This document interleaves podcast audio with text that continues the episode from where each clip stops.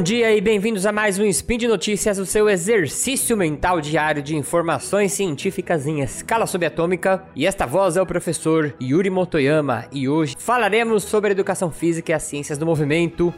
E no programa de hoje, vamos para o Manual do Sedentário Cínico, parte 5. Bora! Speed Notícias.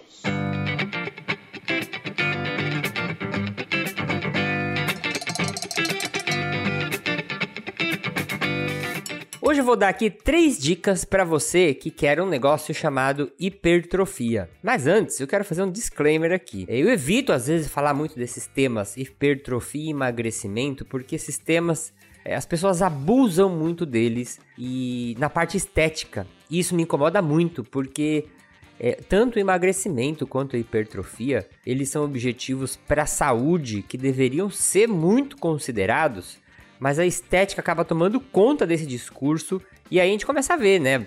Promessa de blogueiro, coisas milagrosas como batom emagrecedor, por aí em diante. Então eu quero falar hoje de três dicas para você que quer hipertrofia, mas pensando em hipertrofia como um aumento de massa muscular, que é o que significa hipertrofia, quando você aumenta a quantidade de músculo no seu corpo, pensando em benefícios para sua saúde. Porque quando a gente envelhece, a gente perde músculo. E a perda de músculo está associada com algumas doenças, a gente chama de sarcopenia, né? É, perder músculo nunca é bom, né? Você vai ver quando você quebra uma perna, se você já quebrou, já teve um membro imobilizado por muito tempo, eles chamam isso de atrofia. Quando você tira a imobilização, você vê que aquele músculo ele diminui muito, né, o tamanho dele. Se mobiliza uma perna, aí você imobilizou a perna direita, vai comparar com a perna esquerda, você vê que a direita ficou mais fininha e ela perde função também, tá?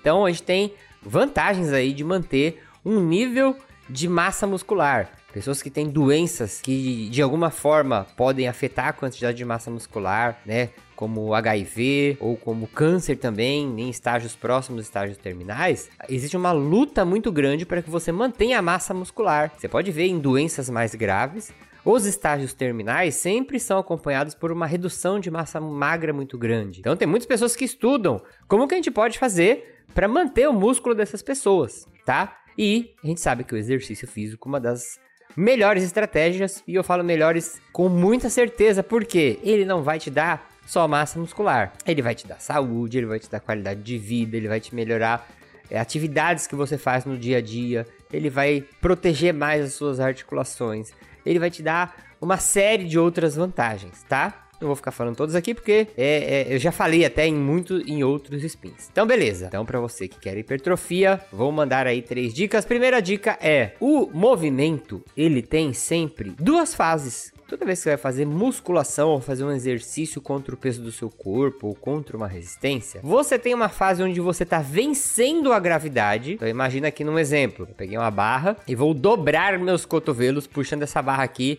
na frente dos ombros. Quem faz academia chama rosca direta. Então peguei uma barrinha aqui e vou dobrar meu cotovelo e puxar essa barra na frente dos meus ombros, tá? A subida, eu tô vencendo a gravidade, a gente chama de fase concêntrica. A descida, que é a hora aonde eu estou a favor da gravidade, eu tô freando o movimento a favor da gravidade, se chama de fase excêntrica. Esta fase excêntrica, se você priorizar ficar mais tempo nela, existem bastante estudos, até um estudo que eu participei do meu grupo de pesquisa lá durante o mestrado, priorizar a fase excêntrica tem aumentos maiores de ganho de massa muscular, tá? Então, é só você pensar assim: tô fazendo qualquer exercício. Então, na fase que eu tô vencendo a gravidade, que é a fase concêntrica, você vai fazendo um tempo normal. Só que a fase que você vai a favor da gravidade, onde você vai freando o movimento, você tenta ficar alguns segundinhos a mais. Tá? Vou dar, melhorar o meu exemplo aqui. Faz de conta que eu tô nesse movimento aqui, rosca direta lá, né? Peguei a barra, Vou dobrar os cotovelos, flexionar o cotovelo e puxar a barra aqui na frente. Na subida, eu posso demorar 2 segundos. Na descida, eu posso demorar 4 segundos. Então, tenta fazer um tempo maior na descida. Agora, eu vou dar um exemplo invertido, o agachamento. Você coloca aquela barra nas costas, né? Você vai fazer força para subir e agachar. A subida, a hora que você está ficando em pé, entre aspas, você está vencendo a gravidade. Aí, ok. Agora, descida, a hora que você tá sentando, você pode segurar ali um tempinho maior. Segurar, eu falo, fazer o movimento em uma velocidade menor. Tranquilo? Segunda dica: existe um número de séries por semana que também é ideal. Agora, isso aí você vai ter que conversar muito bem com o professor, com a pessoa que está planejando o seu treino. Mas nos estudos eles mostram aí que em torno de 8 até 12 séries por semana, por grupo muscular. É, são séries que apresentam aí um resultado bom quando as pessoas buscam aumento de massa muscular. 8 a 12 séries por semana, por grupo muscular. Então, vou dar um exemplo aqui. Vamos imaginar um grupo muscular, peitoral. Tá? O peito aqui. Vamos imaginar a perna, vai. A coxa, a parte da frente da coxa, os extensores de joelho. Se você fizer num treino de segunda-feira. Três séries de daquele exercício de estender o joelho na cadeirinha que você chuta. E mais três séries de agachamento, por exemplo. Você já fez seis séries, tá? Seis séries. Aí, se na quarta-feira você fizer aí mais três séries de agachamento, depois mais três. Repetir o treino, já dá 12. Já deu o volume que a gente chama de treino por semana pra coxa. Ah, ele não é pouco? Não é isso que os artigos mostram. Muitas pessoas, escreve o que estou falando, na musculação, Muitas pessoas não conseguem ganhar massa muscular porque fazem mais exercício do que o necessário, como se você sobrecarregasse mais o seu corpo do que o necessário. E na verdade, como estou vendo aí nos artigos, né, vocês vão olhar que eu vou deixando as referências, entre 8 a 12 séries por semana é uma quantidade indicada para pessoas aí é, recreacionalmente ativas, como eu, a maior, maior parte de vocês aí que estão ouvindo, tá bom? E aí, essas séries não precisam ser separadinhas toda semana. Ah, Yuri, fiz três séries na, na, na, na segunda, para um, grupo muscular. Aí na quarta eu fiz mais três, aí já fez seis, né?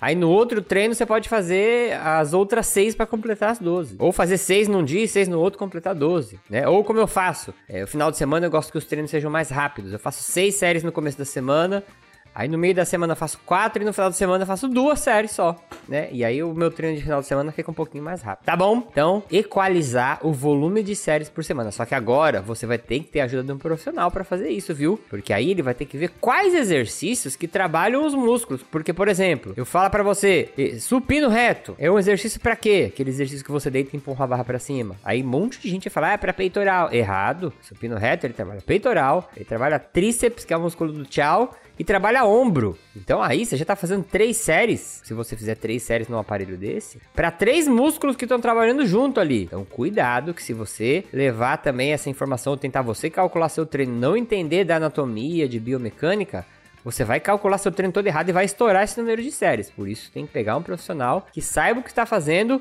para poder equalizar esse volume de treino para você, tá? E por último, a qualidade do sono, que parece um negócio muito besta, mas gente, é durante o sono que a maior parte das funções fisiológicas são reorganizadas no nosso corpo.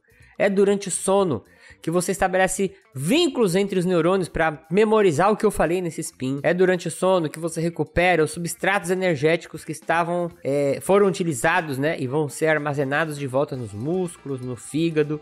É durante o sono que você tem os processos de ressíntese, né, e de produção de proteínas que vão fazer você aumentar a quantidade de músculo.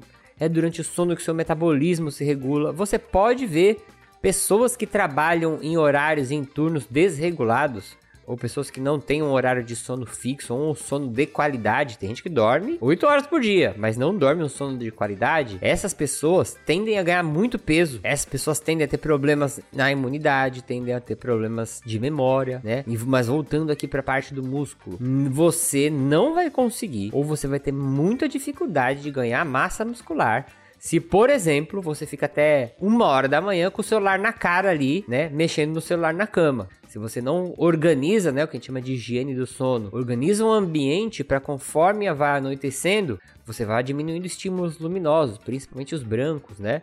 Você vai ficando lá na sua casa, num estado mais de tranquilidade, né? Diminui os barulhos, sons, volumes, para que você já é, seja induzido a um sono de uma maneira mais tranquila. E que você tenha uma noite de sono boa. Então você tem que ver, pô, tomar um banho me faz relaxar bem, eu tenho uma, uma noite de sono boa. Que o banho seja um ritual dentro do, do, do seu rotina de sono. A rotina de sono é quase um ritual que você vai usar todo dia ali pra deitar ali e falar assim: agora eu vou me recuperar e acordar no outro dia zerado. Hoje em dia a gente tem aplicativos de celular que monitoram e avaliam a qualidade do sono e a gente consegue ter uma ideia muito boa disso, tá?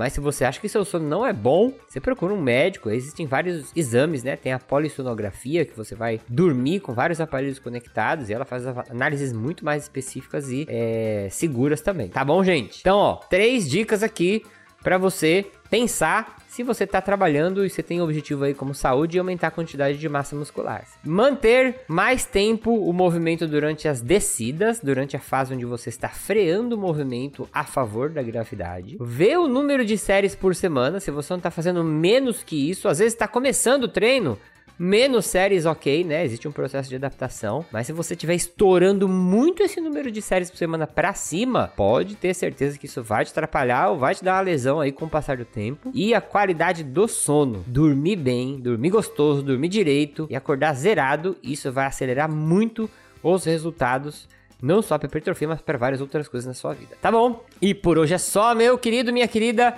Lembrando que você pode ouvir meu podcast 4 de 15 aqui no feed do Portal Deviante. Já falei muita coisa sobre hipertrofia. Ixi, aí se você gosta, corre lá. Que eu tenho certeza que você vai achar vários conteúdos que você vai curtir. Todos os links que eu citei aqui dos artigos eu vou deixar na postagem. E se você quiser mandar uma mensagem aí ou uma sugestão de pauta, fique à vontade, vou gostar muito de responder a sua pergunta. E eu lembro ainda, se você quiser ajudar esse podcast que vai da física até educação física, contamos com seu apoio lá no patronato do SciCast, no Patreon, no Padrim e no PicPay. Um bom dia! E antes de você inventar qualquer coisa, suplemento, essas coisas caras, essas... Tarararã, só tenta dormir direito pra frente.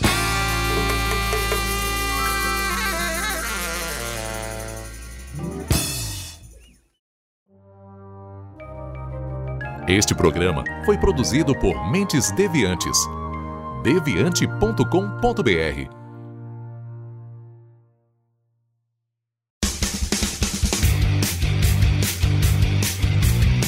Cortes, edição de podcast.